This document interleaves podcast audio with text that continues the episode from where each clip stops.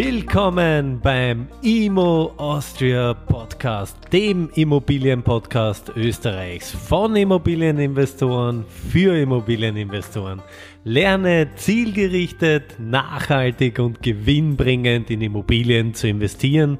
Freue dich auf spannende Interviewpartner. Mein Name ist Paul Zödi.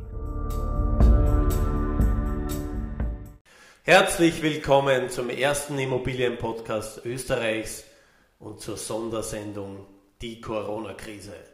Lieber Paul, wie bewertest du die aktuelle Lage?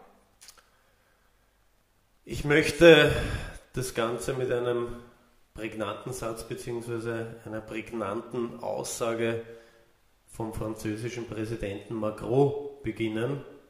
Die Aussage lautet, wir sind im Krieg.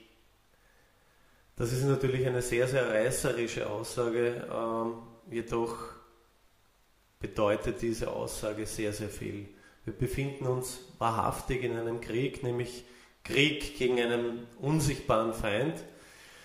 Das heißt, die Lage ist dahingehend noch sehr, sehr unübersichtlich. Sie ist sehr, sehr schwer abschätzbar. Aber was man jetzt schon sagen kann, äh, und das spürt ja jeder am eigenen Leib.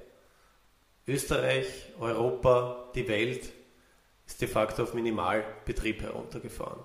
Das heißt, wir müssen uns sehr, sehr stark einschränken. Großweitige Quarantänemaßnahmen wurden beschlossen. Ähm, das Berufsleben, Familienleben und so weiter hat sich komplett gedreht innerhalb von ein paar Tagen, wenigen Stunden wurde de facto unser Daily Life auf den Kopf gestellt. Die Lage ist sehr, sehr unübersichtlich. In Österreich spricht man jetzt einmal von sieben Tagen. Der Bürgermeister Ludwig in Wien hat bereits angekündigt, sieben Tage werden nicht reichen. Europa hat für 30 Tage seine Grenzen einmal geschlossen. Frankreich hat seine Maßnahmen auf 30 Tage mal gesetzt und so weiter. Ähm, es ist davon auszugehen, wenn man zurücksieht und äh, mal die Historie betrachtet, Stichwort spanische Grippe, vor etwa 100 Jahren, ähm, die spanische Grippe hat in Summe fast zwei Jahre gedauert. Ja. Natürlich kann man das mit heutigen Hygienestandards äh, nicht vergleichen, medizinischen Standards nicht vergleichen. Spanische Grippe ist auch damals aufgetreten in einer Zeit, wo allgemein die Bevölkerung gebeutelt war vom Ersten Weltkrieg und so weiter. Nur man muss halt schon ehrlich sagen, damals waren 25 bis 50 Millionen Todesfälle aufgrund der spanischen Grippe. Heute hat man natürlich versucht, äh, rasch äh, zu intervenieren, dass natürlich in gewissen Dosen, um die Bevölkerung langsam auf einschneidende Maßnahmen ins wirtschaftliche, soziale äh, Leben vorzubereiten. Ich glaube, in Summe ähm, muss jeder ähm, sich auf Minimum zwei, drei Monate starke Einschränkungen vorbereiten. Lieber Paul, danke für deine Bewertung. Nun jetzt, was sind die wirtschaftlichen Auswirkungen? Gibt es aktuelle wirtschaftliche Auswirkungen? Was werden zukünftige wirtschaftliche Auswirkungen sein? Kannst du uns da mal ein paar Impulse bitte geben?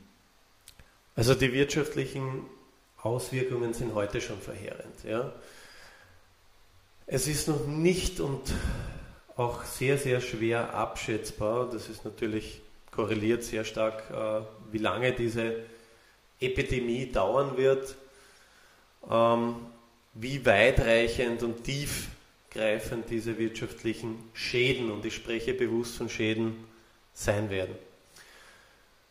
Ja, Wirtschaft, der wirtschaftliche Schaden ist akut und der ist heute auch schon spürbar. Wir sehen, äh, Restaurants haben geschlossen, ähm, ein Beispiel, ich habe gestern äh, spät abends auch noch ein Interview mit der Präsidentin der Arbeiterkammer gehört. Man muss sich vorstellen, am ersten Tag in Österreich, im kleinen Land Österreich, gab es über 100.000 Anrufe bei der Arbeiterkammer. Ja? Stichwort Arbeitslosigkeit. Die Leute fürchten um ihren Job. Äh, ich spreche aber hier nicht nur von Arbeitnehmern, sondern auch die Unternehmer sind sehr, sehr stark gebeutelt. Vor allem die Kleinen, die KMUs, die mehr oder weniger von Monat zu Monat leben, die auf die täglichen Einnahmen angewiesen sind, die haben natürlich äh, aktuell massive Probleme. Es ist äh, schwierig, wenn man zum Beispiel gestern Interview bei Hart oder Fair der Wirtschaftsminister in Deutschland, Peter Altmaier, Aussage, kein einziger Arbeitsplatz in Deutschland wird gefährdet sein. Ich kann diese Aussage bei bestem Willen nicht teilen und auch wenn die Regierungen Maßnahmenpakete schnüren, auch wenn wir jetzt einmal einen Sidestep nach Amerika machen und sehen, dass die FED die Bazooka ausgepackt hat, die Zinsen in einem Satz um 1% gesenkt haben, die Aktienmärkte haben darauf erstens einmal nicht reagiert und wir sind leider Gottes, da bin ich überzeugt davon, nicht gefeit davor, in eine Rezession zu rutschen, die meiner Meinung nach auch sehr, sehr lange andauern kann. Das heißt, um das äh, zu verdeutlichen, ich bin trotz der geplanten Maßnahmenpakete davon überzeugt, äh, dass die Arbeitslosigkeit rapide ansteigen wird. Das wird natürlich äh, durch gewisse Maßnahmen wie Kurzarbeit und so weiter statistisch beschönigt werden. Aber am Ende des Tages werden wir uns gesamthaft einschränken müssen. Es wird zu vollumfänglicher ähm, Arbeitslosigkeit in gewissen Sektoren kommen müssen. Und äh, ich bin davon überzeugt, äh, dass vor allem, wenn man jetzt in die einzelnen Sektoren reinschaut, sprich Tourismus, Tourismus über 10% der Gesamtweltwirtschaftsleistung. Und äh, ganz banales Beispiel, die Flieger bleiben am Boden, wie wir es heute schon erleben. Tourismus liegt brach, das heißt, äh, Disneyland hat zugesperrt. Ganz banale Beispiele, aber nur um diese Auswirkungen zu verdeutlichen. Ähm, Hotellerie, Hotelbranche de facto am Boden und und, und. Und da gibt es so viele kleine Player am Markt, die vom Tourismus einfach leben, von den täglichen Einnahmen, die komplett, komplett wegbrechen. Und auch wenn, und das hoffen wir alle, und das hoffe ich sehr, sehr stark, äh, dass diese Krise nur eine kleine Wirtschaftsstelle bedeutet, dass das in 30 bis 60 Tagen wieder vorbei ist. Aber nüchtern betrachtet, diese 30 bis 60 Tage kann man nicht aufholen. Weil, warum? Wieder banales Beispiel. Die Leute werden jetzt in Kurzarbeit geschickt, sie müssen ihren Urlaub aufbrauchen. Ähm, sie werden nach 60 Tagen weniger Urlaub und auch weniger Geld haben. Das heißt, sie werden dementsprechend auch vorsichtiger, verunsicherter sein und nicht sofort auf Urlaub fahren und das Geld ausgeben. Ja?